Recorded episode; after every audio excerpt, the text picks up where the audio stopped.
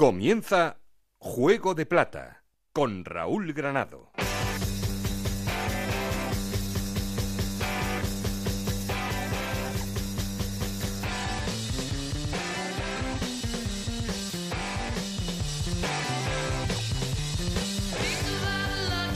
¿Qué tal? Muy buenas, bienvenidos a Juego de Plata, el podcast de Onda Cero en el que os contamos todo lo que pasa en la Liga 1-2-3.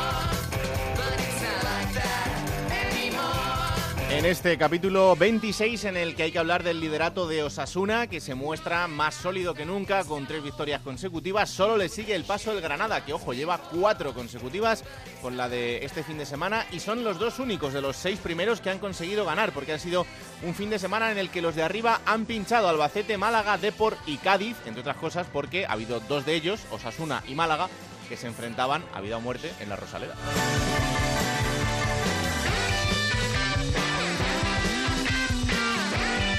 Por abajo, Extremadura, Nastic y Córdoba siguen en problemas. Córdoba es el nuevo colista de la categoría. Eso sí, hay eh, dos equipos que están muy contentos, como son el Nastic y el Extremadura, porque han conseguido la victoria este fin de semana.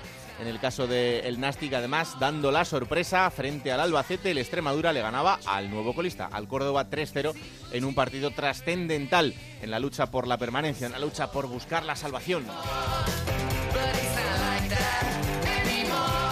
Ha habido un debut en un banquillo y además uno de los importantes, Pepe Mel en el banquillo de la Unión Deportiva Las Palmas y no ha podido empezar mejor porque lo ha hecho ganándole al Deportivo de La Coruña. Ahora lo repasamos todos. Ya sabéis que como siempre queremos seguir en contacto con vosotros y para eso tenemos un perfil de Twitter que es arroba juego de plata, un correo electrónico juego de plata. Aquí conmigo está el auténtico cerebro de este programa, Alberto Fernández, con Ana Rodríguez en la producción, con Nacho García los mandos técnicos. No estoy solo porque... Esto es Juego de Plata, el podcast de Onda Cero en el que te contamos todo lo que pasa en Segunda División.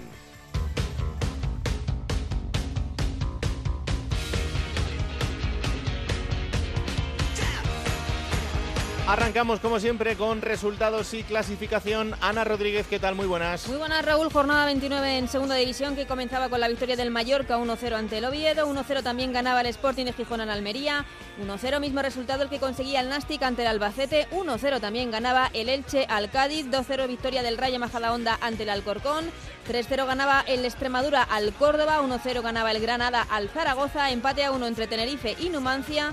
0-1 victoria de Las Palmas ante el Deportivo de La Coruña y 1-2 la victoria de Osasuna en Málaga. Con estos resultados Osasuna es líder con 57 puntos seguido del Granada con 56, los dos en puestos de ascenso directo, Albacete y Málaga con 50 puntos, Deportivo de La Coruña con 49 y Cádiz con 47 puntos jugarían los playoffs por el ascenso. Séptimo es el Mallorca con 45 puntos, octavo el Oviedo con 44, noveno el Almería con 43 puntos, décimo el Alcorcón con 42, décimo primero Las Palmas con 41 puntos, décimo segundo Sporting de Gijón con 39, décimo tercero Leche con 36 puntos, decimocuarto el Numancia con 35, decimoquinto Rayo Majadahonda con 33 puntos, decimosexto el Tenerife con 32, con 31 puntos están Lugo y Zaragoza y en puestos de descenso Extremadura con 27 puntos, Nastic con 24 y Córdoba con 22 puntos. Ha vuelto la cara de preocupación a Ana Es que ha Rodríguez. sido la jornada fatídica además, o sea, eh, ganan todos los que estaban ahí y tal y, y pierde el Zaragoza. La verdad es que de los eh, del decimoprimero al último solo han perdido dos equipos. Sí, sí, sí, sí. El Córdoba y el Zaragoza. La verdad es que la- fue la, la- la peor jornada que se podía dar, pues esa. Bueno, el Tenerife que empató, ¿no? Sí, el Tenerife empató, Tenerife el empató, Tenerife pero empató. bueno, eh, para el caso sacó un, poquito- un puntito también. Bueno, también hay que decir que el resto, casi todos han sumado ya los puntos del Reus. Sí, esa es que estamos deseando jugar con el Reus. tiene que sumar esos tres puntitos Estamos todavía. deseando que llegue esa jornada, pero creo que todavía queda. Y el que no Así se conforma es porque no quiere. Hay que ver el, el- el vaso siempre medio lleno, en Es- vez de a ver. medio vacío. A ver, te lo digo la semana que viene es contra el Elche, ¿no? Eso es. A ver, Gracias, Anita. un abrazo. Bueno, como siempre, arrancamos yendo al análisis, yendo al laboratorio.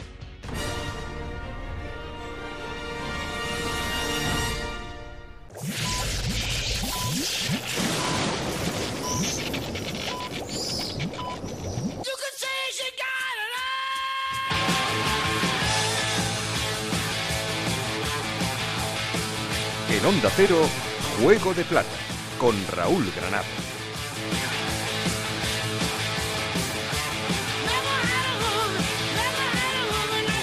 Y como siempre, saludamos al gran Enrique Martín Monreal. Hola Enrique, ¿qué tal? Muy buenas. Hola, muy buenas. Bueno, bueno, bueno, esta semana estamos imparables. Victoria 1-0 al Albacete, uno de los partidos eh, más importantes de, la jornada. Esos tres puntos que, le dan la vida al Nastic. Es verdad que queda mucho por delante, pero oye, así se ven las cosas de otra manera. Sí, era un poco lo que veníamos comentando, de que estábamos haciendo buenos partidos, pero que al final la imagen no, no sirve para sacar puntos, sino que luego hay que plasmarlo.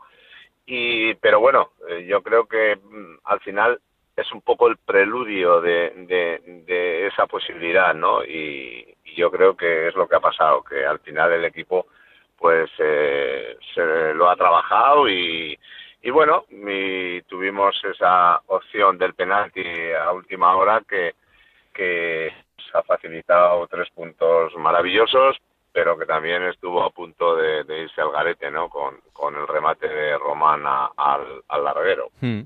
Em, al final es lo que, lo que tú dices ahora y lo que hemos dicho en las últimas semanas. El equipo venía en una buena dinámica de juego, pero claro, reforzarlo con una victoria es muy necesario también de cara a la, a la dinámica del grupo, ¿no? Ya que el propio jugador vea que eso que está haciendo en el campo tiene una recompensa real y, efectiva. Efectivamente, porque claro, tú al, eh, al jugador le puedes eh, al jugador, a la afición, le puedes vender de alguna manera la, la, moto en el sentido de que efectivamente estamos trabajando bien, lo estamos haciendo bien, pero claro, al final ver para creer y si no ganas, pues pues eh, todo se diluye, ¿no? Y, el jugador pues pues eh, lo veía, lo veía, mm, sí, pero pero al final pues ya eh, ha llegado y y ahora, pues bueno, eh, al final no hemos ganado más que un partido, pero esto te da un chute emocional importante y porque hemos estado al nivel de ya no del Albacete, sino de Osasuna, del Depor, del Cádiz y esto significa que nuestra autoestima pues está en un buen nivel, ¿no? Hmm. Es que fíjate que esta jornada del décimo primero, que es la Unión Deportiva Las Palmas, hasta el colista, que es el Córdoba ahora, solo el Zaragoza y el Córdoba han perdido. El resto han puntuado y casi todos han ganado, porque salvo el empate del Tenerife con el Numancia, el resto han ganado en la zona baja. Eso significa que han ganado a gente que está por encima de ellos y que suman todos. Sí, sí, por eso te digo que eh, podemos eh, especular con que aquello de, los puntos de arriba abajo que, venimos hablando, pero al final eh, no sé por qué, pero todo se complica y todo se, se, se va, bueno, de alguna, de alguna forma eh, poniendo ahí muy apretado, ¿no? Y, seguro que algunos comentarios que uno ha hecho, pues al final se diluyan, pues porque todo el mundo ahí, unos ganan, otros pierden y, los paquetes que va a haber de aquí al final, pues yo creo que van a ser grandes porque yo creo que los de abajo vamos a vamos a ganar, algunos de los que están un poco más arriba, pues igual se pueden equivocar y al final va a haber va a haber ahí meneo para para mucha gente que quizás en este momento está más, más cómoda. Pero, pero la igualdad ahora, ya que al final yo creo que esas diferencias de clasificación en los partidos como que no se van a ver. Mm. ¿Te preocupa que eh, equipos de una entidad tan importante como Zaragoza y Tenerife no terminen de salir de esa posición, pero que eh, por plantilla y por lo que tienen puedan hacerlo en algún momento y que no tengas otros equipos y que se me entienda bien? No es que sean de menor entidad, pero sí que, que a priori tienen un presupuesto menor y que pueden sufrir un poco más, eh, pues como, como el Elche o como el propio Numancia, estén un poco más tranquilos a estas alturas de la temporada. No, no, no me preocupa. Eh, yo creo que es, eh, es algo que hay que tomarlo con naturalidad porque porque al final ahí se puede ver se pueden ver implicados equipos que teóricamente estaban diseñados para para otros objetivos, pero al final siempre hay alguien al que le pilla el toro. Y esto ha pasado en todas las temporadas y podemos recordar pues cuando estuvimos hace tres años ahí en Sabadell a última hora una entidad como Sasuna, pues que, mm. es lo mismo que, el Tenerife, Zaragoza, eh, equipos eh, con, con, unos presupuestos importantes y con unas aficiones impresionantes, pero que se complica y aquí se complica para todos. Entonces, yo no es una cosa que me, que me preocupe, lo que me ocupa es que, que equipo que vayamos eh, como, como vamos caminando y que vayamos eh, partido a partido sacando puntos. Mm.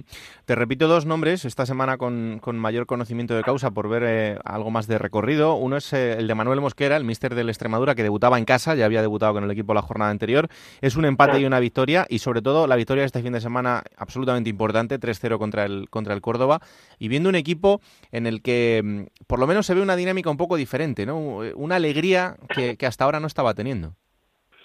Bueno, Extremadura es un equipo que ha tenido varias varias alternativas, ¿no? Ha habido, bueno, con Sebas también hicieron buenos partidos, lo que pasa que luego, pues, desde ir ganando 2-0, yo creo que en uno, dos o tres partidos, a, que les dieron la vuelta, mm, hubo también un poco pues pues rarillas no en ese sentido de que joder pues con, con esa diferencia es un equipo también potente es un equipo con buenos jugadores yo creo como en toda la categoría.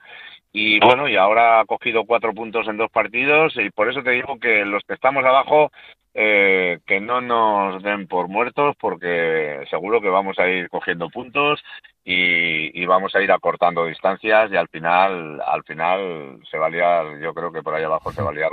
Ahora estamos tres o cuatro pero perfectamente al final podemos estar ocho ocho o diez Claro. Eh, porque, porque es que la segunda es así de, de rara y, y, por eso yo espero que al final haya un paquete importante de 7, 8 o 10 equipos que estemos ahí en un, en un buen pelotón y, vamos a ver qué pasa. Mm. Eh, el otro nombre propio es el de Pepe Mel, en la Unión Deportiva Las Palmas, en ese en este caso sí debut, primer partido, en un partido muy importante frente al Deportivo de La Coruña, en el que conseguía la victoria 0-1 y mm, reconocía luego, hablábamos con él en el, en el transistor, con José Ramón de la Morena el, pasado domingo con Pepe después de ese partido y nos decía que, que lo psicológico había pesado mucho en, lo, en el trabajo que había tenido que hacer en estos primeros días, porque había encontrado un grupo en el que futbolistas que, que él decía, joder, yo he tenido enfrente, los he tenido como rivales y es que ahora los veo y no son ni la sombra de lo que eran. Entonces a esta gente no se le ha podido olvidar jugar al fútbol. Tiene que haber un problema detrás que no es el fútbol, que es eh, el agarrotamiento que te produce esta situación. Claro, es una situación pues eh, extraña para ellos porque es un equipo diseñado para estar arriba y al principio estuvieron ahí arriba, pero con el tiempo se han ido diluyendo por diferentes circunstancias y entonces el jugador pues empieza de alguna manera a darle vueltas a las cosas, a pensar en exceso y al final pues eh, se bloquean, eh, eh, están espesos, no tienen claridad, hay jugadores con, con una calidad impresionante y con solvencia suficiente para poder con esta categoría, pero pero la mente es, para mí el 60-70% y si no estás bien ahí, al final por muy bueno que seas, pues pues te caes. Y, y si no eres muy bueno, muy bueno, pero tienes una buena consistencia mental, pues eh, eres capaz de, hacer cosas que ni tú mismo te, las crees, ¿no? Y Las Palmas es un equipo que está en este momento creo a seis puntos de, del sexto clasificado. Y con lo que queda pues siempre hemos dicho Las Palmas, Sporting, Mallorca que están por ahí, Oviedo son equipos que, que van a pelear hasta el final por, por meterse ahí en, en la promoción. Y yo cada vez tengo más claro que que el que se meta el sexto tiene tantas posibilidades eh, como el que se quede el tercero, o más, o más, por el aspecto, como dices, pues mental, ¿no? Claro. Eh, te hago una de los de arriba, el Granada, cuarta victoria consecutiva. Eh, no es una sorpresa porque es uno de los equipos que, mejor lo está haciendo, sobre todo en cuanto a los resultados, pero más allá del resultado, eh, ¿qué alternativas tiene este equipo este fin de semana con, cambios importantes en el 11, con gente como Pozo que se quedaba en el banquillo y al final vuelve a sacar adelante un partido y, y cuando te llega una racha como estas a estas alturas del año, bueno, pues te pone donde, donde está, claro. Sí, y un día con otro Granada eh, pues está demostrando que es el, equipo más regular del campeonato, ¿no? Ha podido tener algún percance, pero al final ha sido muy regular, muy regular. Ha habido partidos que igual no ha ganado, pero ha empatado, luego ganaba, entonces eh, ha perdido poco. Eh, es un equipo con mucha credibilidad para mí de cara a las dos primeras plazas, ¿no?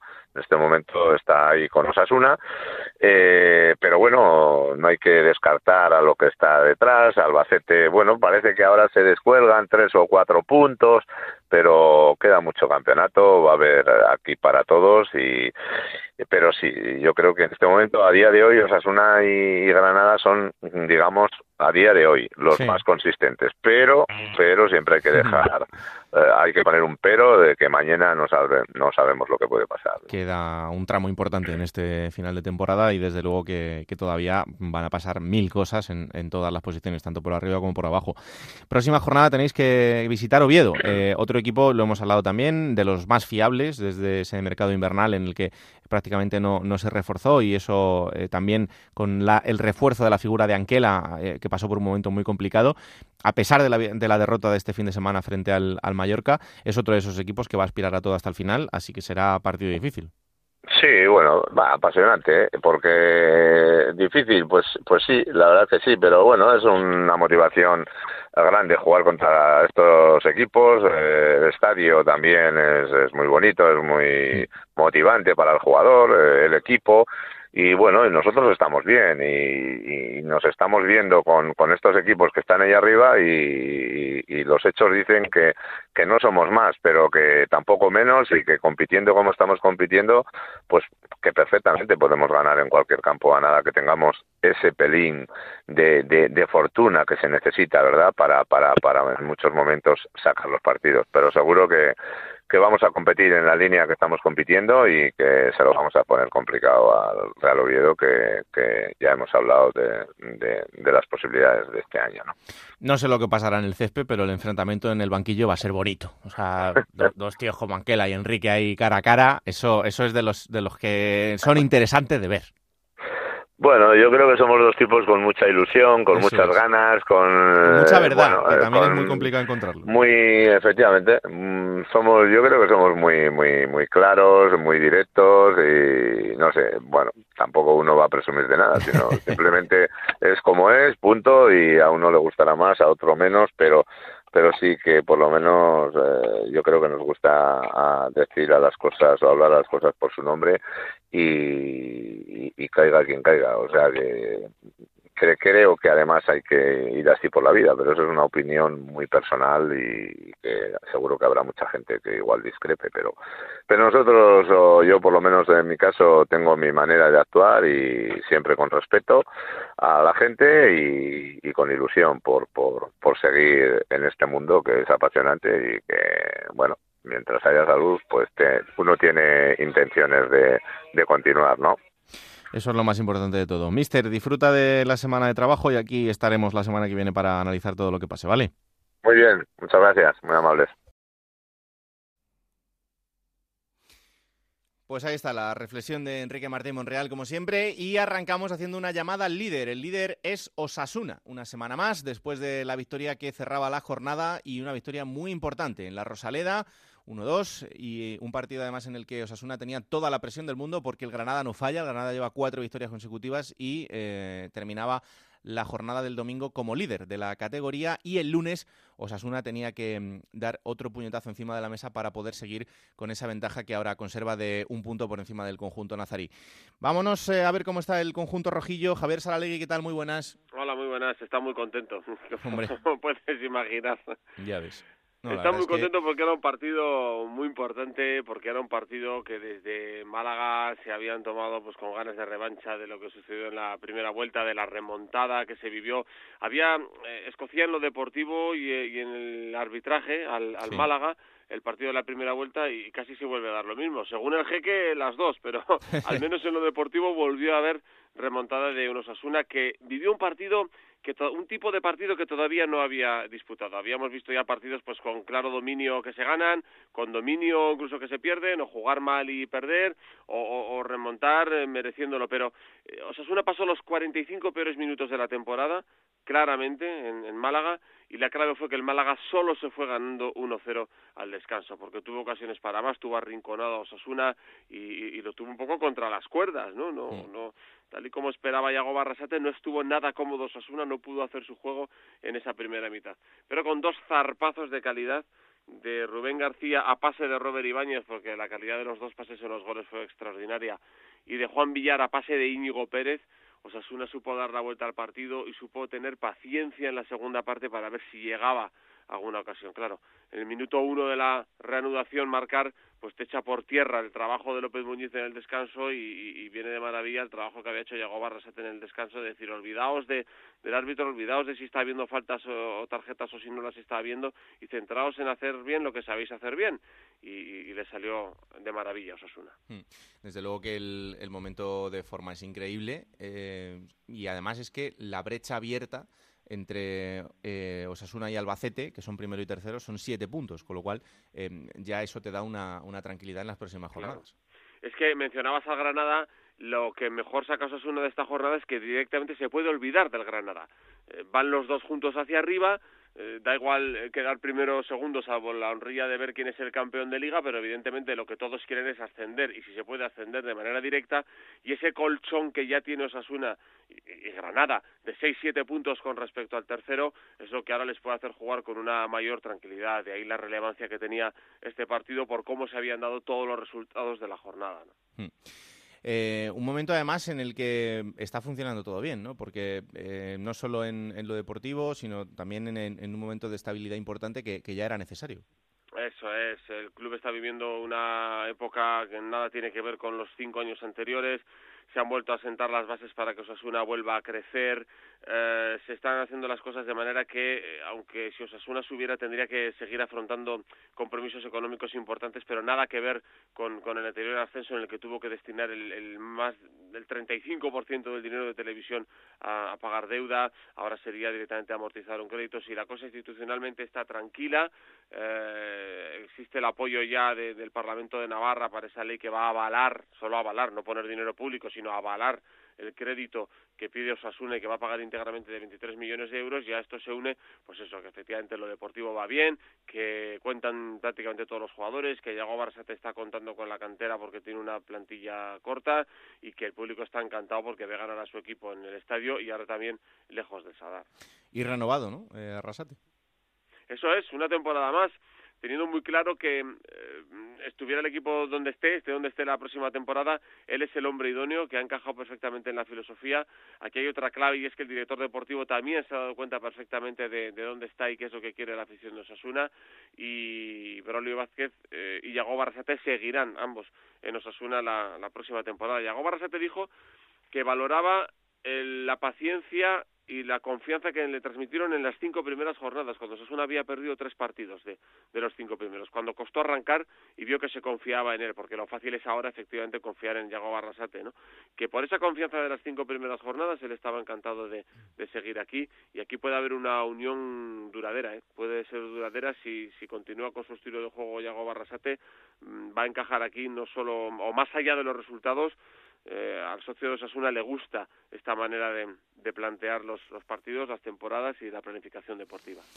¿Sabes cuántos puntos tenía el Huesca el año pasado en la jornada 29? Creo que parecidos a los de Osasuna ahora. 57. Mm. Bueno. Luego el Huesca cayó al tercer puesto, recordaba alguno también, ¿eh? Sí, sí, sí, sí, sí, sí, Queda mucho, queda mucho, pero, pero bueno, cayó al tercer puesto, pero está en primera división, ¿eh? O sea que tranquilidad, pero esto la verdad es que pinta muy bien.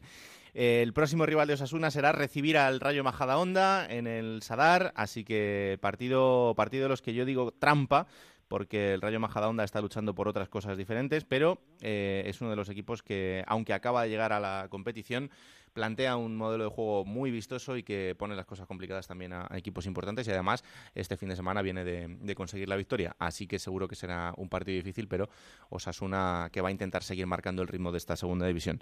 Gracias, Javi. Hasta luego. Un abrazo muy fuerte. Vamos a Granada. Eh, es el otro equipo de moda. El Granada, cuatro victorias consecutivas. Ya lo decimos, este fin de semana volvía a ganar eh, en un partido importante frente al Zaragoza. Ganaba 1-0, eh, solucionando la papeleta como, como podía.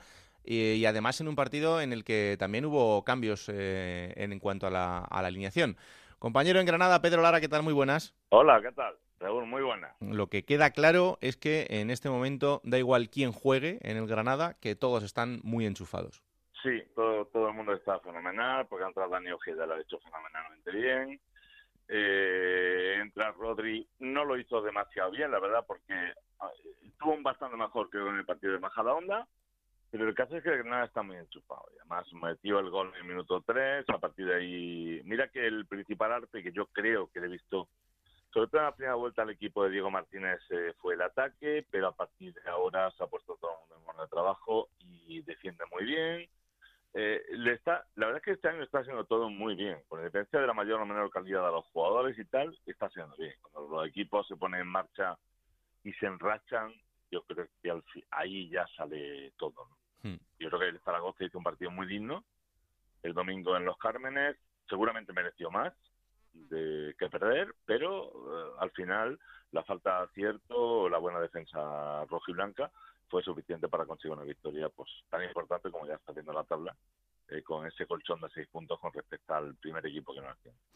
Em, eh, aquí tengo a Alberto Fernández. Hola Alberto, ¿qué tal? Muy buenas. ¿Cómo estás, chicos? Eh, Pedro, Alberto siempre es muy crítico porque dice que el Granada tiene una gran plantilla y que a veces los partidos no son muy vistosos. Y, puede ser verdad. Este fin de semana hemos visto un ejemplo de partido solvente en el que el Granada tenía que ganar y ganó. Pero bueno, pues eh, haciendo eso, un partido para sacar el trámite adelante. Y tiene razón, y tiene razón. Yo estoy de acuerdo con él. Lo que pasa es que que Diego, yo creo que Diego ha tenido varias chaquetas este año. Ha tenido la del juego precioso, del juego vistoso de la primera vuelta, que le ha dado muy buen resultado y que ha metido al equipo arriba, que se ha despegado de, esa mediocridad que al principio el club se planteaba, ¿no? de ese mantener la categoría.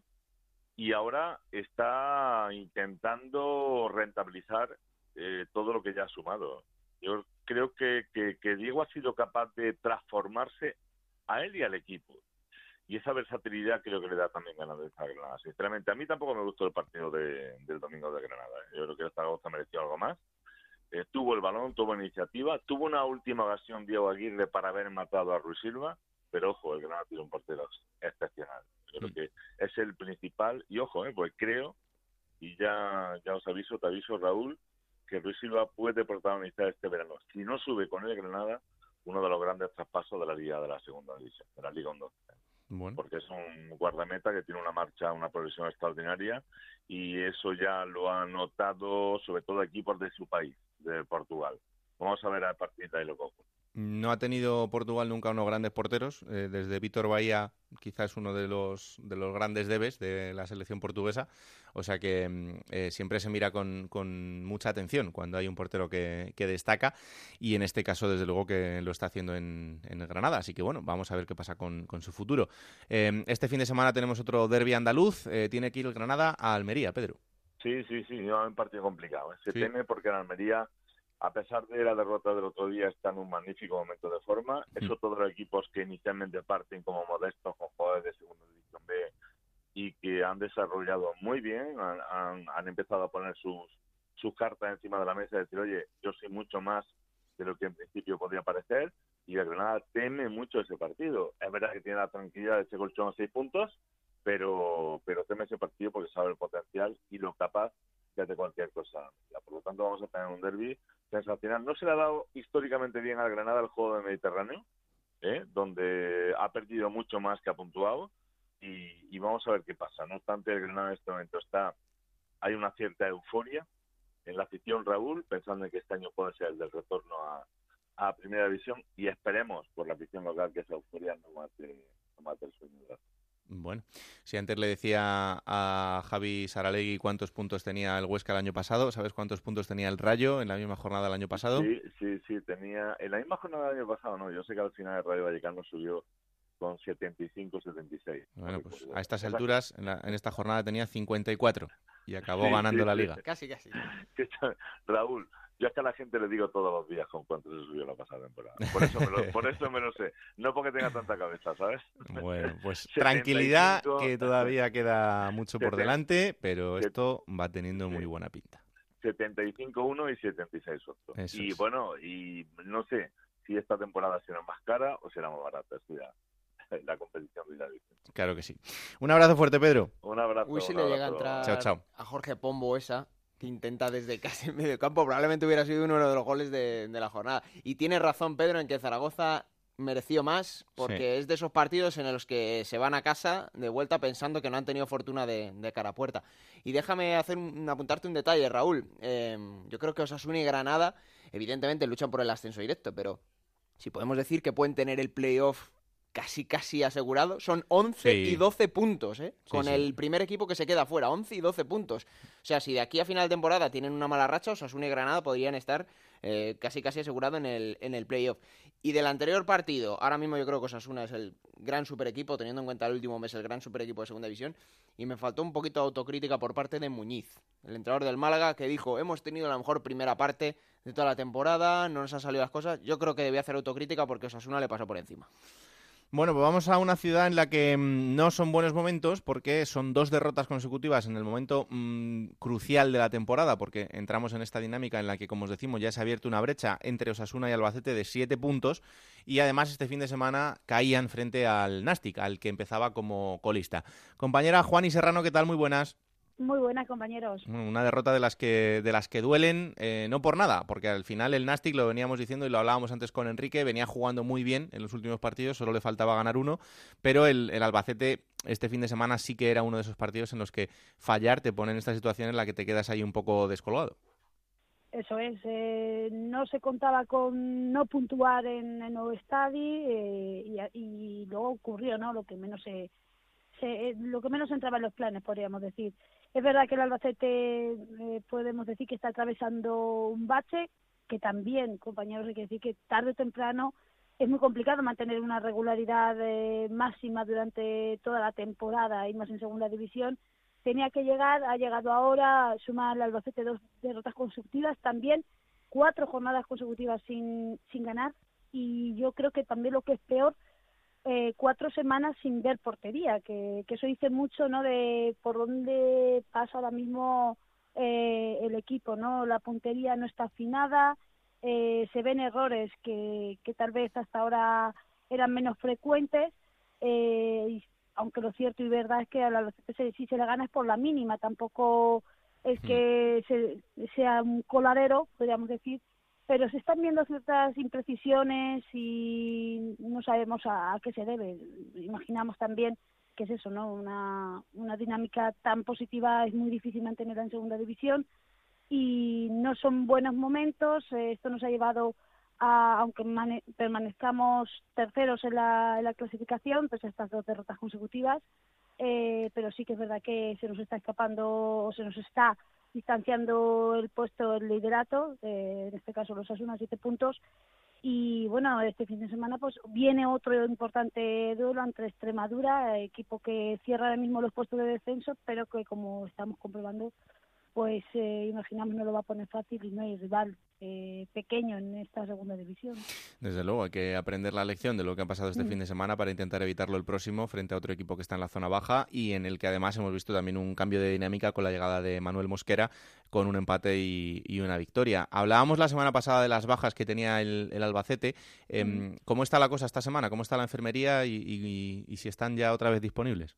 Sí, esta semana ya ante Nastic eh, se, digamos, se, se vació en parte la, enfermería. Eh, si bien eh, Eugeni finalmente no, no pudo ser de la partida, aunque sí que ya se le había visto entrenar con el grupo, imaginamos que ya para, para esta semana sí que pueda contar Ramis con, el jugador.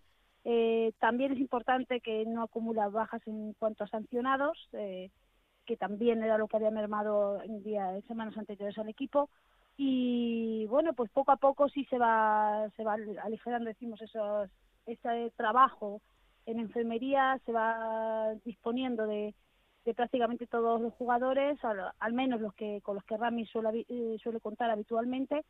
Y bueno yo al margen de lo que suceda y pueda suceder pues eh, creo que va a contar con buena parte de sus efectivos para, para recibir a Extremadura este sábado. Pues atentos estaremos. Gracias Juaní hasta luego, compañero. Un abrazo fuerte. Vamos a otra ciudad donde también han entrado en un pequeño bache, que es eh, Coruña.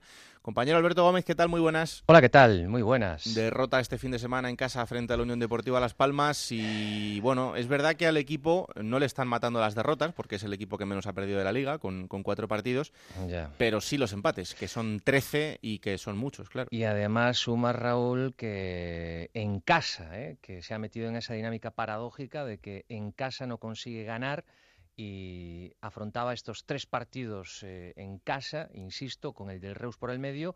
El mes de marzo tenía que ser el mes del Deportivo. Ya en el momento en que acaba el partido en Málaga, el director deportivo Carmelo del Pozo lanza mensajes a la afición, porque claro, acababa de ver que precisamente en Málaga también había habido un momento, un movimiento de, apoyo hmm. eh, a la plantilla y demás, y el club incluso en sus redes sociales, en sus medios de comunicación, palabras de los jugadores resaltándolas, la afición, la afición, la afición, pero ¿qué sucede? Que pues eh, llegaba el empate contra el Alcorcón y la derrota el pasado domingo contra la Unión Deportiva Las Palmas, precisamente después de que hubiera una quedada antes del partido para mostrar el apoyo a los jugadores y nos hemos metido, yo creo, Raúl, en el deportivo y el deportivismo en la tormenta perfecta, porque es cierto, faltan un poco más de esas 10 jornadas famosas del tramo final, pero es que el equipo en casa eh, ha dado señales muy preocupantes de un juego plano, un juego en el que el que venga, venga quien venga, pues encuentra, no voy a decir como en su estadio, pero le planta cara al Deportivo, el otro día fue el Alcorcón, el que le dominó,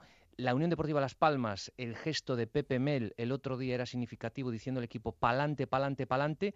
Y claro, te metes en la ruleta de voy, vengo, voy, vengo y tanto puede caer de tu lado como del lado de contrario el del rival. Empató el Alcorcón el otro día después de la remontada del Deportivo en el último suspiro y el otro día pues también contra Unión Deportiva Las Palmas en un partido de menos oportunidades pues apareció ahí la figura de Aitami con ese uñazo, como decía Pepe Mel, que le iba a recomendar podólogo, y tres puntos. Y aún encima, claro, después, concretamente, de la expulsión de un jugador del Deportivo, lo hablaba el otro día José Ramón de la Morena con Pepe Mel en el transistor, la figura de Edu Espósito, que está siendo el más regular. También el mejor, pero el más regular, y si ya con 11 era complicado, pues no te digo nada con 10.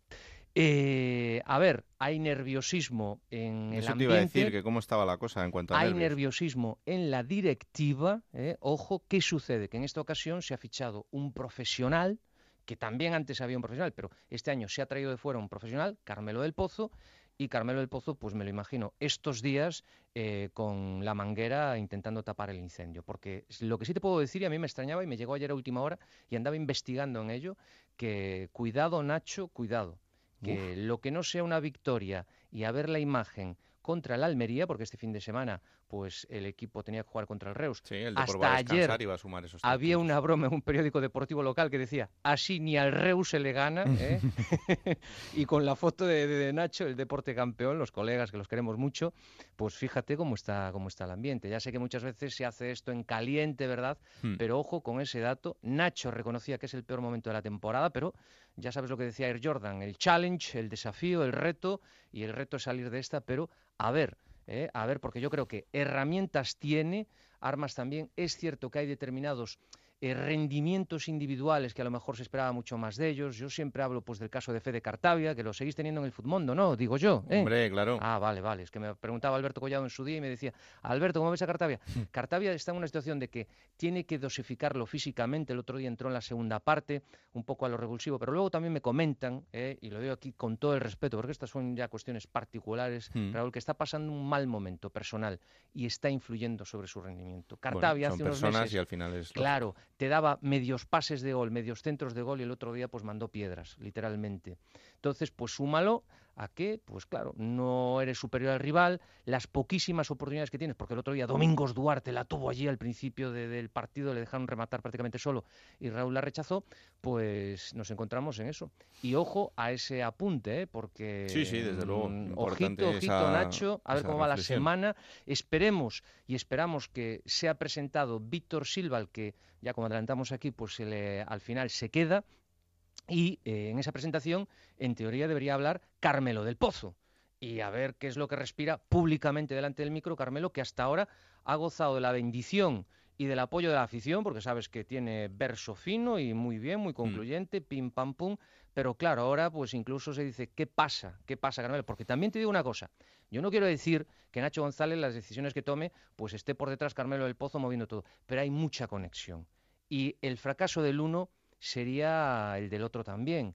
Evidentemente aquí siempre la cuerda se rompe, ya sabes por dónde se rompe, pero bueno.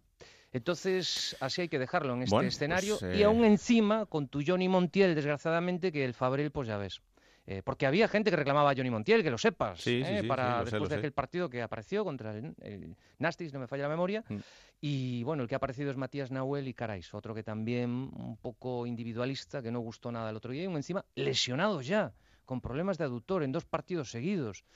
Así que ya, ya os digo, tormenta perfecta, no hay partido el próximo fin de semana, 1-0, no sé, ¿a quién le anotamos el gol? Raúl contra el Reus. Bueno, pónselo al que quieras. Venga, A Edu Espósito no, que le expulsaron. A Edu Espósito no, efectivamente, pero aún así no cuenta y no podrá estar contra la Almería. Hombre, claro, sí, había alguno que preguntaba, oye, ¿el partido del Reus cuenta? Digo, pues hombre, yo creo que no, yo creo que no nos va a contar. Este tiene que cumplirlo contra el Almería, así que ahí no va a estar Edu Espósito. Muchos días por delante, eh, hasta el próximo partido, así que a ver si se calman un poquito las aguas, porque hay, hay días para que la plantilla trabaje y para ver si, hay reacción eh, con todavía mucho tiempo por delante y el objetivo eh, más que a tiro. Así que, bueno, tranquilidad. Mm, sí, más que a tiro, pero ahora los dos los otros deberían de tropezar dos partidos y tú ganarlos. Bueno, estamos a siete, con el gol has ganado al, Granada, o sea, dos partidos y un empate, ¿no? No solo suben los dos primeros, ah, hay que seguir ahí en la pelea, ¿eh? Pero aquí hay un pánico, Raúl, Ay, Alberto, al playoff. Ay, amigo. Hay pánico. Es que es lo que hay, pero... Hasta tengo enfrente a Luis González que le tiene pánico también, nuestro operador de sonido, este fenómeno. para estar en primera hay que pelearlo mucho, compañero. Muy bien. Un abrazo. Saludo grande desde la ciudad en la que nadie es forastero, no os Eso es. Chao, chao. Un placer, como siempre. Es que Raúl, nervios en Coruña, en Málaga, en Albacete quizá un poco menos, pero por la situación que tenía también. Pero es que están así, dudas con los entrenadores, porque Osasuna y Granada están marcando un ritmo muy alto. Claro, bueno, pero yo no creo que a estas alturas no creo que tengan mala puntuación ninguno de esos tres equipos. No, pero es, empiezan a ver el final, empiezan a ver el, tramo de la temporada en el que se deciden las cosas y empiezan los nervios y al final son muchos equipos para muy poquitas plazas y claro, pues eh, en cuanto pierdes un poco el ritmo, pues empieza la gente a Mira, el otro día lo poníamos con el ejemplo del Sporting, el Valladolid. Igual no es la, situación misma ni más acertada, pero con Deportivo y Málaga Albacete lo pueden tomar como ejemplo perfectamente.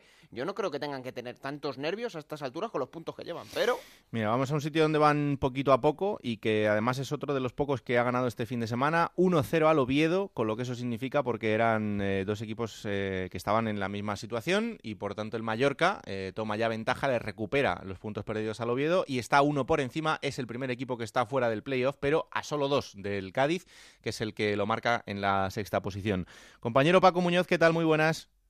¿Qué tal? Buenas tardes. Pues escuchando atentamente el ambiente que hay por las diferentes eh, ciudades y aquí es todo lo contrario. Hombre, el Mallorca está muy cerca de la promoción, pero es que nadie habla. Es que ni con la victoria ante el Oviedo eh, ningún jugador se atreve a hablar de promoción, el entrenador en la misma línea. Es como si no pasase nada y, están pasando cosas, porque el equipo eh, sigue solvente en casa, aunque jugó, yo creo que la peor primera parte de, la temporada ante el Oviedo, en general el partido fue muy malo sin ocasiones, pero se encontró con el gol de Estupiñán, gana el partido, suma tres puntos, se sitúa a dos de la promoción, y luego el discurso es el mismo, los 50 puntos, hmm. eh, la permanencia. Hombre, viendo de, dónde, viendo de dónde venís, Paco, eh, pues sí, la verdad es que, hombre, la temporada tiene un mérito increíble, pero oye, que primero los 50 y a partir de ahí a soñar es como mm, se le da mucho, mm, y sobre todo desde el vestuario y el entrenador, mucho valor a los puntos. Cada vez que se consigue la victoria, el entrenador dice que hay que disfrutar el camino y, bueno, es como si, mm, y es así también, supiese que le, cuesta mucho al equipo ganar puntos porque es muy complicada la categoría y, lo tienen claro. Hasta que no tengan los 50 puntos, no quieren hablar de otra cosa que no sea la permanencia. A partir de ahí, imagino que, algo tendrán que decir porque la afición está ilusionada y la afición sí sueña con eh, la promoción de ascenso a primera y con el ascenso. Pero de momento, aquí la tónica general es esta: de, hablar del próximo partido, de hablar de los 50 puntos y, poco más. No hay ningún protagonista que hable de promoción ni de ascender a primera.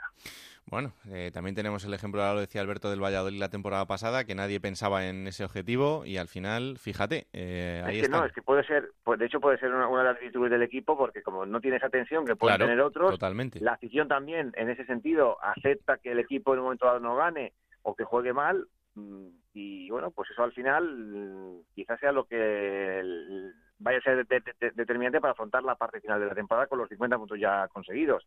De momento ahora piensan en el partido del próximo fin de semana en Las Palmas, que quedan seis en casa, donde el equipo se muestra muy solvente, y luego es un, equipo que se conoce de memoria, porque están jugando prácticamente los mismos, salvo honradas excepciones por una lesión o sanción, el 11 no, no varía. Budimir, el delantero croata que llegó en el mercado de invierno, ha causado muy buena sensación, y el club ya se plantea ejercer la opción de compra, que es de un millón y medio de euros, y bueno, aquí todo es felicidad y eso que el equipo no está en promoción. No quiero pensar eh, lo que puede representar que el equipo se meta en esa zona otra vez. Pues con la sonrisa se va a todas partes. Así que vamos a ver qué, qué tal le va al Mallorca en este tramo final de la temporada, en el que si consigue ser igual de regular fuera de casa que en Somos, desde luego que va a ser un equipo a tener muy en cuenta eh, de aquí al final. Es curioso porque los equipos eh, tienen partes de la temporada que, suman más puntos y, menos. El Mallorca en las 10 primeras jornadas, cada 10 jornadas suma 15 puntos.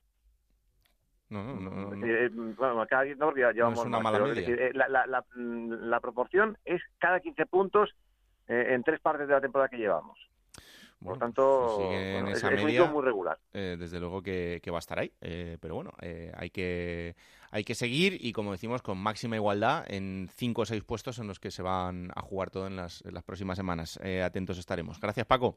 Venga, hasta luego. Un abrazo fuerte. Eh, debutaba, ya lo decíamos este fin de semana, Pepe Mel en el banquillo de la Unión Deportiva Las Palmas y lo hacía ganando y ganando al Deportivo de La Coruña en Riazor eh, ante el que fuera su ex equipo, el último equipo que entrenó Pepe Mel antes de llegar ahora a la Unión Deportiva Las Palmas. Después de ese partido pasaba por los micrófonos de Onda Cero en el Transistor con José Ramón de la Morena hemos sufrido mucho, ¿no? O sea, a mí se me había olvidado ya lo que era sufrir tanto para ganar un partido. El equipo lo necesitaba, los chicos lo necesitan, la ciudad lo necesita y el club también. Demasiada travesía por el desierto. ¿Qué te has encontrado ahí? Pues desánimo, me he encontrado futbolistas que no confiaban en ellos mismos, me he encontrado un vestuario pues que, que no sabía muy bien dónde mirar, necesitaban y siguen necesitando un camino, alguien que les pueda llevar. Bueno, de momento han confiado en mí, este resultado es importante porque creo que les va a gustar la idea, pues los resultados te dan fuerza, ¿no? Y este resultado era importante. ¿Y sigues pensando que, que estáis en, o que tienes equipo para ascender? Bueno, mm, yo, pienso en el partido siguiente. Eh, nos centramos en el Depor, nos ha salido bien, ahora nos viene el Mallorca y lo que es cierto es que hace cuatro horas o cinco estábamos a nueve puntos y ahora estamos a seis. Entonces eh, me quedo con eso y recuperar a la gente. Necesitamos recuperar a la gente. Yo el primer entrenamiento vi futbolistas que yo he tenido de rivales y parecían su sombra, ¿no? Ojito, he visto compañeros jugadores que tuve como rivales y parecían, su, sombra. Se puede decir más alto, pero, pero no más claro. Compañero Jorge Peris, ¿qué tal? Muy buenas.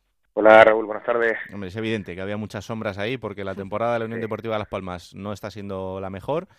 Bueno, vamos a ver si esta última bala que tiene con Pepe Mel eh, son capaces de aprovecharla y de que cambie un poco el rumbo del equipo igual es la vara buena y, ahora la Unión Deportiva Las Palmas pasa de tener una puntería nefasta a tener la mejor puntería del mundo. En cualquier caso, también reconoció Pepe Mel después del partido que lo primero que hizo fue enfriar los ánimos y la euforia en el vestuario, en un vestuario en el que no se habla a diferencia de lo que contaba eh, Paco en el Mallorca, no se habla de otra cosa que de la, de, que de la promoción, porque Pepe Mel lo primero que dijo cuando llegó aquí fue que los futbolistas quiere que únicamente hablen de la sexta plaza, ya, ya no quiere la quinta la cuarta, se quiere meter, aunque sea eh, pidiendo la hora y en el último segundo en esa sexta plaza.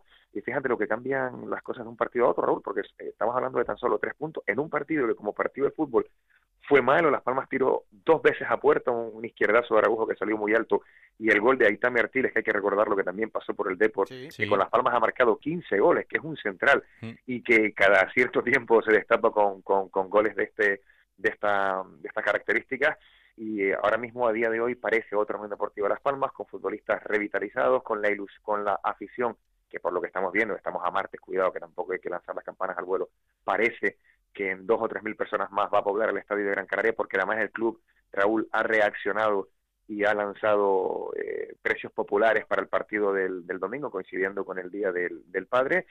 Eh, claro que mm, aquí la felicidad no puede ser nunca completa porque hoy hemos ah, amanecido, o bien nos acostamos, más bien nos acostamos anoche con la lesión de Araujo. Cuidado que tiene para tres meses. Que se va a perder casi que la temporada. Ustedes dirán, bueno, Araujo lleva tres goles en liga, sí.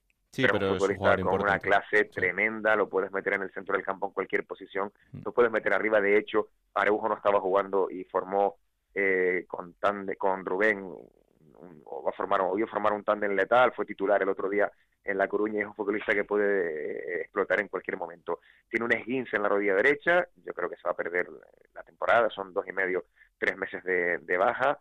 Y en cualquier caso tiene también a Rafa Mir, que sorprendentemente no entró en la lista de convocados y un montón de futbolistas que no vamos a estar repitiéndonos, que sabemos que, que tiene la Unión Deportiva Las Palmas. Yo me quedo con la recuperación de Timor, que parece que se acerca al Timor que rindió muy buen nivel en el, en el Girona y sobre todo con la reactivación de una afición a la que quiere recuperar eh, principalmente Pepe Mel. Y, bueno, en cualquier caso, eh, esto es fútbol y de nada valdría eh, esto que estamos diciendo si Las Palmas no es capaz de, de repetir victoria ante el Mallorca en un partidazo el domingo y esta fue la segunda fuera de casa en toda la temporada, es que se dice pronto. ¿eh? Hmm. La segunda en toda la temporada fuera de casa. No, y el primer equipo que gana en Riazor, ¿eh? Sí, porque no, no había conseguido nadie la victoria. Oye, curioso lo de Mantovani, ¿no? También su temporada y que ahora se vaya a ir al Huesca cedido. Curiosísimo, curiosísimo. Además ya con Mantovani, pues algo, algo intuíamos cuando no entró en la lista de, convocados, eh, porque venía jugando los últimos partidos. Un Mantovani que, que, bueno, que se ha instalado en una especie de de montaña rusa esta temporada, empezó lesionado, después encadenó un par de partidos con Jiménez, de repente volvió a desaparecer y casi que por, por, arte de magia otra vez con Paco Herrera fue titular y ofreciendo yo creo que un buen nivel, para mí particularmente un futbolista que me gusta mucho. Se va a hacer oficial en las próximas horas, Raúl Alberto, se va a ir al Huesca donde coincidirá con Cristian Rivera, que también está cedido por particularmente Deportiva Las Palmas, pero será por centrales. Ha vuelto David García a jugar después de su ostracismo con Paco Herrera y, e insisto, por efectivos desde luego, por piezas, no va a ser eh, o no es, en, no es el defecto de la Unión Deportiva de Las Palmas esta temporada. Fíjate lo que son los entrenadores, y lo ha dicho él. Con Paco Herrera, eh, David García no contaba, ahora sí. Paco Herrera, Mantovani sí contaba, ahora no. Es que los Tener tantos cambios durante la temporada pasan estas cosas. No, y se mueven mucho por las sensaciones y por lo que ven en cada momento y por lo que les transmiten los jugadores. Y ahora mismo, en un momento como este, eh, Pepe Mel no se la va a jugar. Va a ver eh, quién le va a dar un rendimiento inmediato y, ahí es eh, por quién va por quién va a apostar. Eso y fíjate, y fíjate Raúl que, que, al, que, al, final todos apostamos en, en, cualquier orden de la vida por los que conocemos, ¿no? Intentamos ir sobre seguro. Momo que sí, minutitos salpicados por ahí, Momo titular con Pepe Mel. Mm. Y, Momo, si no me equivoco, Momo ha coincidido con, con Pepe Mel, lo conoce. Lo de, lo de Rafa Mir, eh, yo ya estoy por pensar que, también hay algo por ahí escondido, porque no lo entendemos, ¿no? Rafa Mir yo sé que está descontento porque no es titular, porque no juega lo que él considera que debe jugar y lo que consideramos todos que debe jugar, pero bueno, se lo cargó de la lista de convocados, en la que va a entrar segurísimo por la lesión de Sergio Araujo. Bueno, a veces también es un toque de atención para gente que es muy, muy importante. Así que un abrazo muy fuerte, Jorge. Un abrazo para todos. Chao, chao. Vamos a Gijón. El Sporting lleva dos victorias consecutivas. Este fin de semana le ganaba al Almería, que también eh, ha roto esa racha eh, importante de victorias que llevaba el conjunto andaluz. Así que no sé si se ve el futuro con más optimismo en Gijón. Juan Gancedo, ¿qué tal? Muy buenas. Hola, muy buenas, ¿qué tal? Bueno, dos victorias consecutivas. Es verdad que todavía hay mucho camino por delante, pero. Ya, fíjate, ¿eh? A subidón, ¿eh? es que da igual, es increíble, porque cuando pierde, porque pierde. y cuando gana, porque gana. Pues ¿qué le vamos a hacer? Será mejor ganar que perder, ¿no? Sí, hombre, sí, sí, pero vamos, de ahí a ver las cosas de otra manera, hombre, si hubiera... Bueno, yo te digo una cosa, si el equipo gana este fin de semana al Córdoba, la semana que viene te plantas en el derby muy cerquita del Oviedo. Si eso no es para tener un poco de optimismo... Mira, les alegría en racha.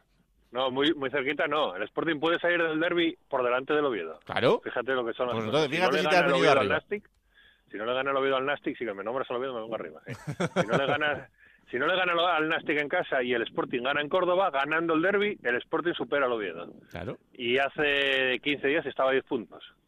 Así que estaríamos hablando de una cosa muy gorda, muy gorda. Pero vamos a ver, a lo que voy. Se han dado un cúmulo de resultados esta semana, ha sido prácticamente la jornada perfecta, no han fallado muchos de los de arriba, han fallado los que marcaban el playoff, ha ganado el Sporting. Tienen que darse tres o cuatro jornadas perfectas para que el Sporting entre en cuentas, simplemente para que entre en cuentas. Entonces, bueno, pues evidentemente se lleva mejor una semana en la que el equipo gana, se ve diferente todo cuando hay alguna mínima, mínima opción de volver a engancharse, pero es que a mí me parece que la temporada está perdida, sinceramente, porque después de la remontada del año pasado, no sé si os acordáis, ocho victorias consecutivas con Baraja, el equipo llegó a ponerse líder y después se hundió porque no pudo eh, con el esfuerzo, por decirlo de alguna manera, y aquella plantilla estaba años luz de esta, con Johnny, con Barba, con Michael Santos, en fin, yo creo que no tiene comparación, pues pensar que esta va a hacer lo mismo, no, más, y que le va a dar, pues a mí me cuesta creerlo, pero bueno, sí que es verdad que se ve todo diferente cuando ganas a que cuando pierdes. Se agradece más que nada los que tienen que estar todo el año al pie del cañón, que el equipo no se deje ir, el mm. equipo no baje los brazos y no se quede ahí el decimotercero y el decimocuarto y a lo mejor duodécimo y que se mueva en sarquilla. No, hombre, está bien que el equipo gane, pero También es verdad que te digo una cosa, ¿eh? porque no andéis todo el día rajando de mí. Igual que el otro día os dije que en el equipo había estado fatal, pese a ganar, el otro día contra Almería ya empezó a verse algo diferente. Bueno, el equipo ya jugó mejor, yo creo que fue mejor que el rival, digamos que ganó con justicia y bueno, pues vamos a agarrarnos a ello, pero yo sigo pensando que esta plantilla da para lo que da. ¿Qué le habéis hecho a esa Alegría, que lleva tres goles en seis partidos? Sí, pero fíjate qué goles, ya no sé con qué le queda marcarlos. Uno con la mano, el, otro, día marcó con, el otro día con la chepa y el que marcó en Soria, que por mucho que tal, en ningún momento mira portería, que me he fijado en la imagen repetida, él entra y le va a la escuadra. Bueno, a ver si mete alguno normal. Bueno, valen igual, ¿eh? Valen igual. Sí, valen igual, sí. Lleva 3 de 3, o sea, tres goles en tres jornadas. Y por ahí está supliendo la poca eficacia de Jurjevic, que tanto hablamos de él, que no para de marcar, pues ahora lleva cinco semanas sin marcar. El serbio está claro que es un delantero de rachas, lo que pasa que antes, cuando él no marcaba, no había nadie. Ahora está esa alegría. Así que bueno, como decía el gran Manolo Preciado, si algo falta en el Sporting es alegría. Pues ya tiene el Sporting alegría y a ver si le da muchas alegrías. Bueno, pues eh, a ver si este fin de semana frente al Córdoba eh, sigue por este camino del gol, porque eso será una buena señal y pondrá aliciente para ese derby que se nos viene en dos semanitas. Un abrazo fuerte, anda. Abrazo, compañeros. Estoy contento, ¿eh? Aunque no lo parezca. Hombre, no, no, esto ya es un logro. Esto, wow, no se puede imaginar la gente lo que significa esta media sonrisa en Juan Gancedo. esto es, vamos, esto es prácticamente Nochevieja. Adiós. Hasta luego. Chao. Vamos por último a Zaragoza, eh, porque aquí no hay tanta alegría. el equipo se asoma al descenso, tres derrotas consecutivas, está a cuatro puntos ahora mismo del Extremadura. Y este fin de semana, pues como os decíamos, caía en un partido en el que mereció bastante más. Rafa Feliz, ¿qué tal? Muy buenas. Hola, muy buenas. Eh, le diría a Gancedo que se venga aquí. Hombre, imagínate. Tres, derrotas consecutivas, ahí es nada. Claro. No, además en un momento en el que parecía que, el Zaragoza ya estaba pensando en otras cosas, pero eh, se ha torcido la historia y este fin de semana es que no merecía perder. No, pero el fútbol es así, ¿no? Amarró muy bien su gol que consiguió a los pocos minutos el Granada, se encerró atrás buscando alguna contra y el Zaragoza pues no supo aprovechar esa ventaja que de alguna manera le dio el Granada. Tuvo sus oportunidades con un disparo de pombo desde eh, más del centro del campo que hubiera sido un auténtico golazo, que al Zaragoza se lo metió el Lugo, por ejemplo, mm. un gol igual. Eh, tuvo su oportunidad Diego Aguirre en los últimos minutos, pero como bien decía el técnico Víctor Fernández tras el partido, es lo que hay. Y le falta su líder en ataque, Álvaro Vázquez, que es el único capaz de marcar goles y la diferencia entre Álvaro y el resto es muy grande. Asimismo, lo dijo el entrenador respecto a Mark Wall, que es el que ocupó la posición de delantero centro en esta ocasión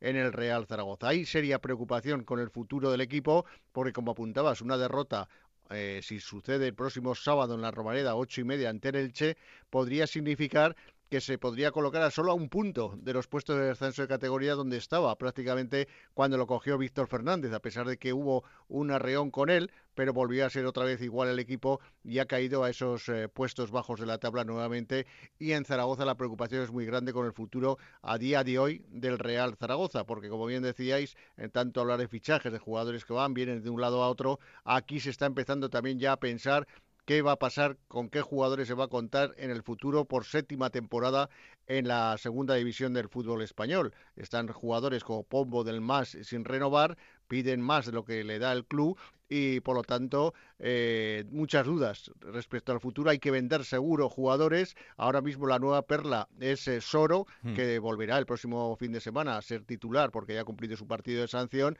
Y también vender pues a Ibequeme y posiblemente al guardameta Cristian Álvarez, si lo quiere algún equipo, lógicamente, de máxima categoría del fútbol español. Parece ser que ofertas hay por Jace Ibequeme de primera división y por lo tanto están muy pendientes ya del mercado. De momento el director deportivo se ha ido a buscar jugadores a Nigeria. Imagínate el fichaje de Vicoro, jugador del Teruel, ya sé que no lo conoceréis mucho, pero jugando en Segunda División B con 24 años, lo ha fichado el Real Zaragoza para la próxima temporada. Eso significa lo que va a ser el Zaragoza de, la próxima campaña. Pues la verdad es que no pinta muy bien el asunto, pero bueno, eh, vamos a ver qué pasa el próximo fin de semana en ese Zaragoza-Elche porque el Zaragoza necesita sumar de tres en tres cuanto antes. Gracias, Rafa. Un abrazo para todos. Un abrazo muy fuerte. Y nos está escuchando ya un protagonista, un protagonista importante, porque este fin de semana una de las buenas noticias por abajo es la victoria del Extremadura. Un partido trascendental, 3-0 frente al Córdoba, y uno de sus personajes protagonistas es Alfredo Ortuño. Hola, Alfredo, ¿qué tal? Muy buenas. Hola, buenas tardes. Encantados de recibirte aquí en Juego de Plata. Joder, menuda victoria este fin de semana. Sí, la verdad que una victoria pues muy importante, bueno, sobre todo porque era contra un rival directo y bueno, porque la gente que tenemos por encima pues este fin de semana han sumado todos de tres y la verdad que pues pues muy importante para no alejarnos mucho ahí de, en esa pelea. Sí, fíjate esa victoria que conseguía también el Nastic contra todo pronóstico y es que es verdad, eh, por la zona baja casi se está sumando más que por la zona alta de la clasificación en las últimas jornadas. Sí, la, la primera vuelta los equipos de abajo sumaron muy poco y, y bueno, la verdad que yo también esperaba pues que siempre en las segundas vueltas casi que todos los equipos de abajo pues se refuerzan, se refuerzan bien y, y bueno, era un poco de esperar que, en la segunda vuelta los equipos de abajo pues le rascaran bastantes puntos a los equipos de arriba. Hmm. Em, este fin de semana era también el, estreno del Mister, de, Manuel Mosquera ahí al, frente del equipo, alguien que, tiene una trayectoria increíble en la casa y que es eh, bastante querido. También yo creo que eso ha sido como un soplo de, aire fresco para vosotros, ¿no? Sí, bueno, eh, las dos semanas que estamos trabajando con el Mister, pues el equipo ha cambiado un poco la cara. Eh, hemos dado una imagen un poco más de, equipo, de equipo serio, equipo ordenado. Sacamos un punto en Las Palmas con tres días de trabajo que, llevaba el míster con nosotros, que bueno, pues en segunda división es difícil puntuar fuera de casa y bueno, contra un equipo en su casa como en Las Palmas, que es un equipo fuerte y con una plantilla muy buena, pues bueno, creo que hicimos bueno el punto de, de Las Palmas con, con estos tres puntos tan importantes contra el Córdoba en casa y bueno, esperemos que, que podamos enganchar un par de, semanas más sumando que, nos van a hacer ahí dar un, paso importante en la tabla. Mm, este es el camino, ¿no, Alfredo? El, de seguir eh, hasta el final, el de intentarlo ante cualquier rival, porque eh, tal y como está la categoría este año, se ha demostrado que en cualquier sitio se puede ganar y se puede perder. Sí, los partidos de segunda división, tanto como fuera de casa como en casa, son todos muy igualados y al final la, la tabla de, clasificación sirve de lunes a viernes y luego el fin de semana las diferencias en cada partido contra los equipos de arriba, contra los de abajo, eh, se minimizan bastante y, bueno, nosotros tenemos que tener esa ilusión, esa esperanza de, de poder seguir peleando y de, bueno, yo creo que tenemos nuestras opciones. Mm. Estáis a cuatro puntos ahora del Zaragoza, que es el equipo que, marca esa, esa, permanencia ahora mismo. Bueno, al fin y al cabo, el objetivo del Extremadura eh, obviamente ha sido la, permanencia desde el principio por ser un, recién llegado a la, a la categoría. Eh, y esto quizá, no sé si, si, os hace a vosotros jugar con un poco de, con esta baza de que la presión no os va a poder, porque sabéis desde el principio, en tu caso has llegado en el mercado de invierno, pero en, eh, todo el mundo sabe que el objetivo del Extremadura es conseguir la permanencia. Quizá hay otros equipos de mayor entidad como el Zaragoza, como el Tenerife, que están muy cercano a esa zona y que sí sería un drama increíble eh, el descenso. Sí, bueno, eh, yo creo que un drama del, del, descenso es en todos los lados, aunque aunque acabes de subir, porque cuesta mucho subir a la segunda división y creo mm. que, que, hay que defender esa esta categoría con, con uñas y dientes y, bueno, yo creo que, como has dicho tú, ahora en las últimas dos semanas el equipo ha cambiado un poco la cara y, y bueno, creo que estamos empezando a competir mejor, a, darle más valor a cosas que, antes no se las dábamos, como por ejemplo esta semana hemos conseguido dejar la portería cero y conceder muy poco contra, contra el Córdoba. Y, bueno, espero que, podamos seguir en esta, en esta línea. Mm. Desde tu llegada en, en, el, en el mercado de invierno, la verdad es que has tenido un protagonismo importante en el equipo y has jugado prácticamente todo. Em, no sé, ¿qué, te has encontrado y, cómo, te, cómo te has adaptado tan rápido a, la ciudad y, al equipo? Bueno, eh, todos los fichajes de, invierno pues se hacen para que puedan empezar a, aportar de, inmediato y bueno al final uno la manera más rápida de, adaptarse pues es, jugando ayudando al equipo con goles con asistencias con, con ese trabajo que, que ayuda mucho al equipo y, y, bueno yo agradecido a los entrenadores que tenía aquí de que hayan contado conmigo y bueno espero que que pueda seguir ayudando al equipo tanto con, goles, con asistencia y, con trabajo. Mm. Tú has pasado por bastantes equipos de, la categoría y equipos además eh, todos muy muy importantes. Viendo cómo está este año la segunda división, ¿es la segunda división más competida de los últimos años, crees? Sí, eh, yo creo que muy muy muy competida. Hay muchísimos equipos que tienen una, una historia en, en primera división y en Europa pues bastante importante con presupuestos bastante altos, con muchos jugadores que tienen muchos partidos en primera división y, y bueno, yo creo que eso pues la hace un poquito más, más bonita que otros años y, más competida. Y bueno, yo creo que vamos a tener un, un final de temporada tanto por arriba como por abajo, pues muy entretenido. Hmm. Oye, y tener compañeros como Capel o como José Antonio Reyes, gente que, está súper contrastada y que tiene una trayectoria increíble también en, el mundo del fútbol, em, ¿es un plus a estas alturas de la temporada en el que a veces la, veteranía también da un poquito más? Sí, está claro que jugadores como Capel, como Reyes, como Casto, jugadores que, que llevan muchos partidos en, en primera y en segunda división, pues al final esa veteranía y ese saber estar en, en partidos que están muy igualados, pues yo creo que nos puede dar un plus que en esos pequeños detalles pues es lo que se ganan los partidos, los que se pierden. Mejor en algún momento determinado puedes perder un poco de tiempo, ganarlo, eh, al final te hace quedarte con los tres puntos o sacar un empate donde parecía que tenías el partido perdido y bueno, esperemos que con los partidos que tenemos todos en el fútbol profesional pues podamos sumar los puntos suficientes para salvarnos. Hmm. Y no sé si notas, Alfredo, eh, em, bueno, la marca que ha dejado Enrique Gallego allí es, eh, eh, sobre todo en la faceta goleadora, es absolutamente increíble. Ahora lo estamos viendo en, Primera División. Em, es muy complicado hacer olvidar a, un jugador como él y sobre todo no sé si, si es mucha presión para vosotros. Bueno, está claro que al final hizo unos números goleadores aquí que están difícil de, alcanzar para, para mucha gente y bueno, al final ahora mismo pues nosotros ya estamos centrados en, el equipo más que en los números individuales, en, un objetivo colectivo. Aquí ahora mismo pues tenemos que olvidarnos de, de los objetivos individuales, de, yo voy a hacer más goles que, este, que el otro. Lo importante es que el equipo haga goles, que sumemos puntos, que sumemos de tres y, así obtendremos nuestra recompensa. Está claro. Eh, próximo fin de semana, Albacete-Extremadura. Eh, partido especial para ti, imagino. Sí, a partido especial porque bueno, yo sigo perteneciendo al Albacete. Este fin de semana pues no podría ayudar al equipo en el campo por la, cláusula del miedo, pero bueno, estaré, estaré apoyando al equipo para que podamos conseguir el objetivo. Hmm. No vas a poder marcarle un ex porque en esto ya tienes experiencia, porque llegaste y a Las Palmas, ¡pum!, el, primer golito. Sí, bueno, eh, dicen que la ley del ex siempre se cumple y bueno, pues yo entiendo yo entiendo que los clubes pues pongan esas cláusulas, que el Albacete está peleando por algo muy bonito también y bueno, espero que, puedan conseguirlo. Pues eh, Alfredo, muchísimas gracias por, por, estar aquí en Juego del Plata, que haya mucha suerte en este, en este tramo final que arranca de la, de la temporada, en ese camino por la permanencia, en el Extremadura, un club absolutamente histórico y que es una bendición tenerlo otra vez en el fútbol profesional. Ojalá que podáis conseguir ese objetivo de la, de la salvación y este fin de semana, aunque te toque verlo por la tele, pues nada, que, que haya mucha suerte en lo que queda, ¿vale? Venga, muchas gracias a vosotros. Un abrazo.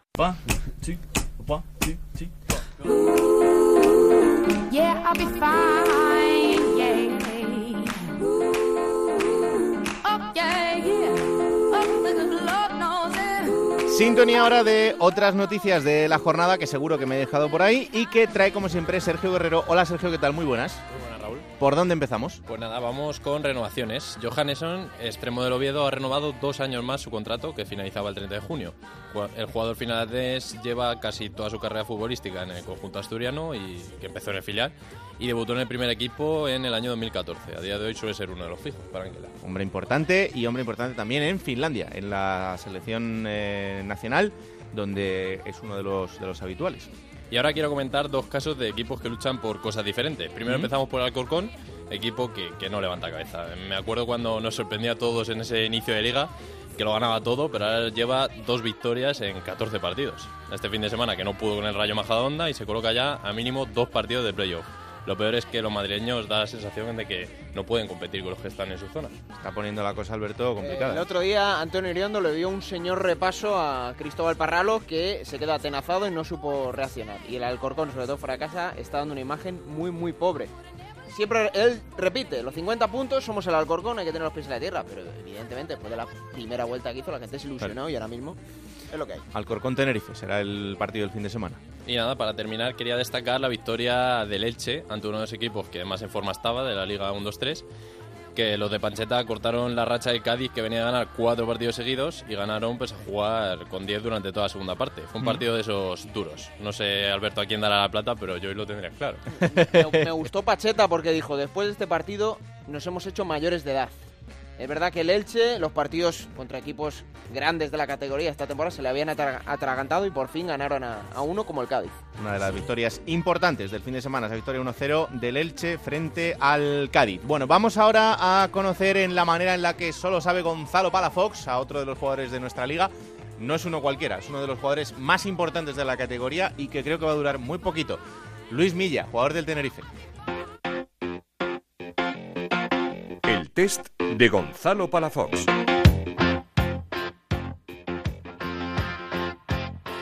Un recuerdo de niño.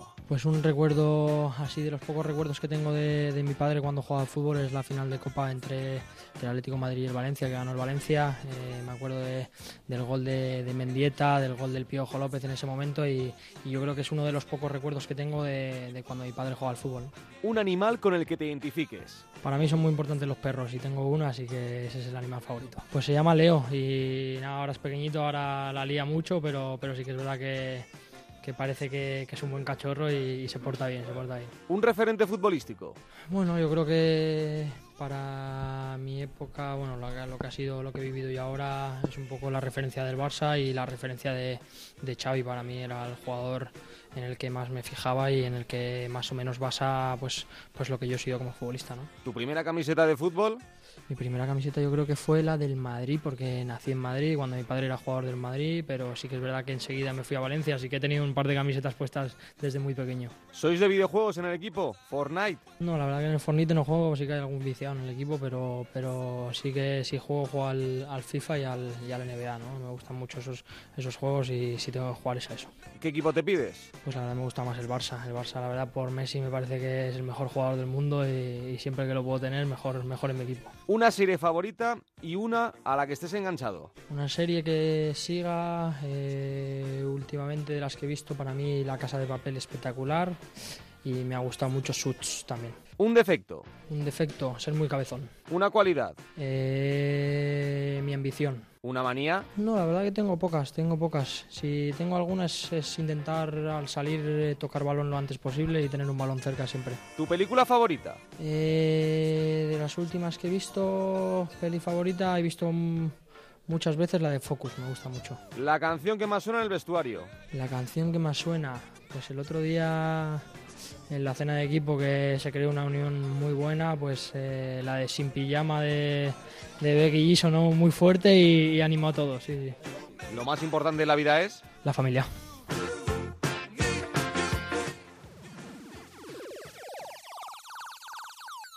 En Onda Cero, la Liga Juego de Plata Hamel, el primer campeonato oficial de Juego de Plata en Futmundo. me deberían dar un premio porque he repetido la puntuación de la semana pasada. Y eso fácil no es. No, no, no. Aposta tampoco lo he hecho. Pero bueno, claro, es que 41 puntos. Si el señor Pepe Mel no me pone a Rafa Mir, pues yo no tengo la culpa. lo ha dicho Peris, que no lo entiende nadie. Claro. Está contento, Alberto. dilo, dilo. No, no, he hecho 64 puntos, que tampoco es mucho, pero es que hacía más de tres meses que no conseguía una cifra así. Entonces, por lo tanto, ha sido una gran jornada. ¿Por qué? Porque evidentemente tenía a Luis Milla, que hizo un gol. Eso es. Y sobre todo he tenido a Germán, el central del Granada, que hizo otro tanto. Y dentro de ese 11 ideal, con sus 18 puntazos, es el jugador más valorado del equipo ideal de Futmundo como el juego de plata de este fin de semana. La jornada la ha ganado Gutiño con 81 puntos, una cifra que tampoco es muy alta, y en la general, Raúl, sigue eh, de líder el que la jornada pasada eh, sobrepasó a David Aranda Veraguas. Abraham Gómez Granja con 1.481 puntos. Tres por debajo, está apretadita la cosa, David Aranda, como decimos. Y con 1.459 el tercer puesto es para Bryce Pitt. ¿Y en el 11 de Sergio Herrero quién está este fin de semana? Pues mi once ideal de esta jornada sería Ruiz Silva del Granada en portería, defensa de tres como siempre con Germán del Granada con sus 18 puntazos, Benito del Rayo Majadahonda, Pervis del Mallorca y Víctor Díaz del Granada también. En medio campo tendríamos a Giovanni de Extremadura, Milla del Tenerife, Rubén García del Osasuna y Montoro del Granada. En punta, Budimir del Mallorca y Alex Alegría del Sporting.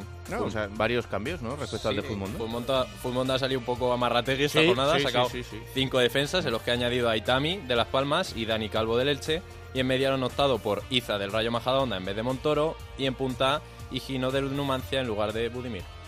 Bueno, pues así están las cosas. Ya sabéis que aquí lo importante es jugar Y además que cada ganador del mes tiene esa camiseta de eh, Hummel, de todos los equipos de la categoría que podéis elegir, y ese ganador final, que cada vez queda menos. ¿Quién te ha dicho que no puedes jugar a ser entrenador de la Liga 1-2-3? Con Juego de Plata, Futmundo y Hamel tienes la oportunidad. No pierdas más tiempo. Únete a la Liga Juego de Plata Hamel y juega con nosotros.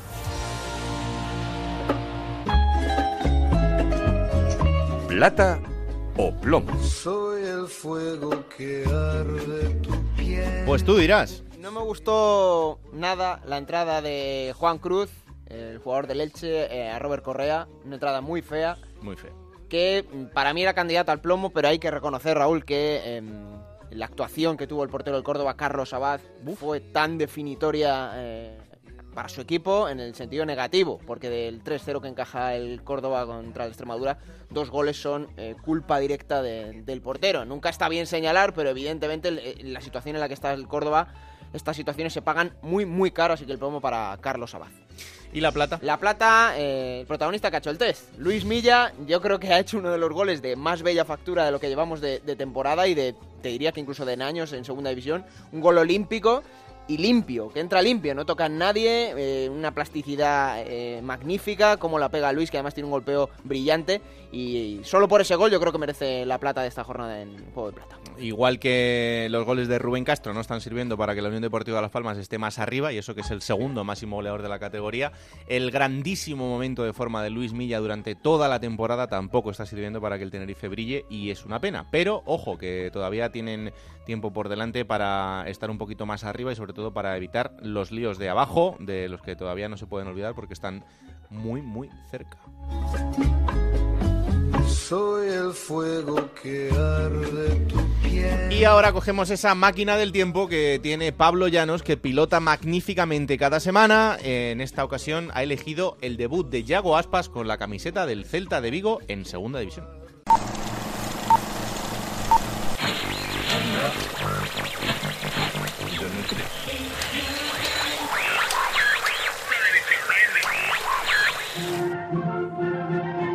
6 de junio del año 2009. Rajoy pide a Zapatero que abandone el gobierno y convoque elecciones generales. Además, el cierre de la central nuclear de Garoña y la frontera entre Ceuta y Marruecos centran la actualidad de España. Fuera de nuestro país, Berlusconi protagoniza un nuevo escándalo. 34 indígenas mueren en una protesta en Perú. Federer alcanza la final de Roland Garros en la que se medirá a Robin Soderling y Gurullos Project es número uno con su sencillo Infinity. Sin embargo, en dos ciudades con dos equipos históricos la mirada está puesta en otra parte. Desde Vitoria miran a Vigo y en Vigo miran a Balaídos. Allí por la tarde se la juegan el Celta y el Alavés. Ambos llegan separados por tres puntos. Decimonoveno el Alavés con 40 y decimoctavo el Celta con 43. Los vigueses no están jugando su mejor temporada.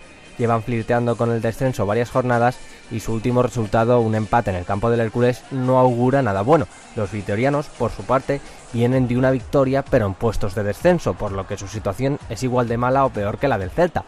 Eusebio, entrenador del Celta, sacaba para el partido a Falcón, Edu Moya, Jordi Figueras, Noguerol, Roberto Lago, Trasorras, Rosada, Oscar Díaz y David Rodríguez. Enfrente, un Alavés que tenía en Javier López, su tercer entrenador de la temporada, y con jugadores como Javi Guerra, Gaizka Garitano y Óscar de Marcos. González González pitaba el comienzo del encuentro, y el Alavés llevaba la manija del partido. Aunque jugaba mejor, no veía puerta. La primera parte terminaba con 0-0. Eusebio quería cambiar el partido y hacía debutar en Balaídos en el minuto 59 a un joven Yago Aspas. Nadie sabía que el de Moaña cambiaría el partido. Cuando solo faltaban 10 minutos,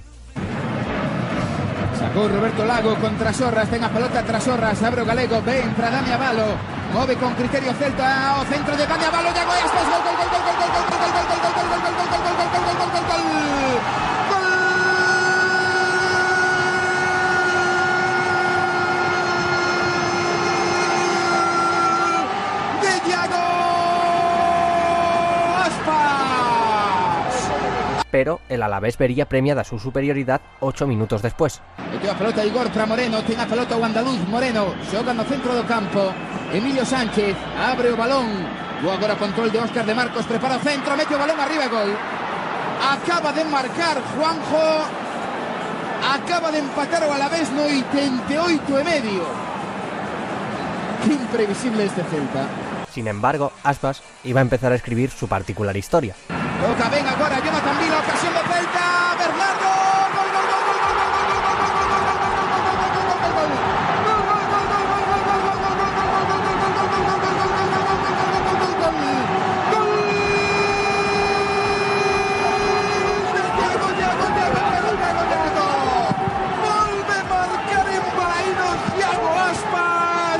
partido se acababa, el Celta se salvaba aquella temporada y condenaba al Alavés al infierno de la segunda vez. Lo que estaba claro es que algo especial acababa de comenzar.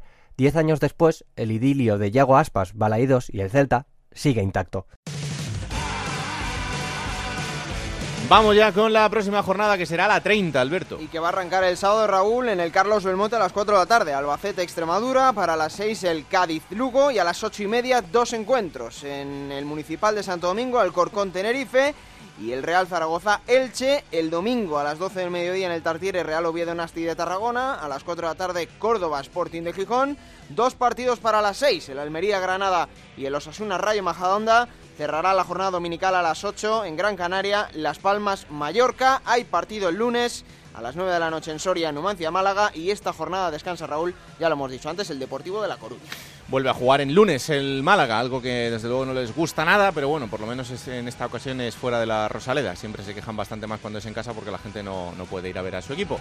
Ya sabéis, todo el fin de semana, todos los partidos en el Radio Estadio Onda Cero. El mejor resumen el domingo en el Transistor, en el transistor con José Ramón de la Morena y aquí estaremos el próximo martes para contaros otro capítulo más de esta segunda división apasionante. Algún día os hablaré de eh, la faceta Instagramer de Sergio Guerrero y del postureo máximo que, tiene por ahí con, los viajes, con no sé qué. No, es, un tema este es un tema a tratar porque es increíble el, nivel de postureo al que estamos llegando en este bendito programa. Nacho está asombrado. Ya sabéis, a partir de las 5 de la tarde, cada martes disponible en Onda 0.es para que os lo descarguéis y le digáis a todo el mundo que existe este bendito programa que hacemos con tantísimo cariño. Que la radio os acompañe. Chao, chao.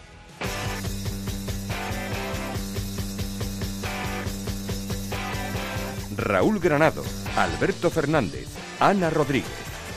Juego de Plata.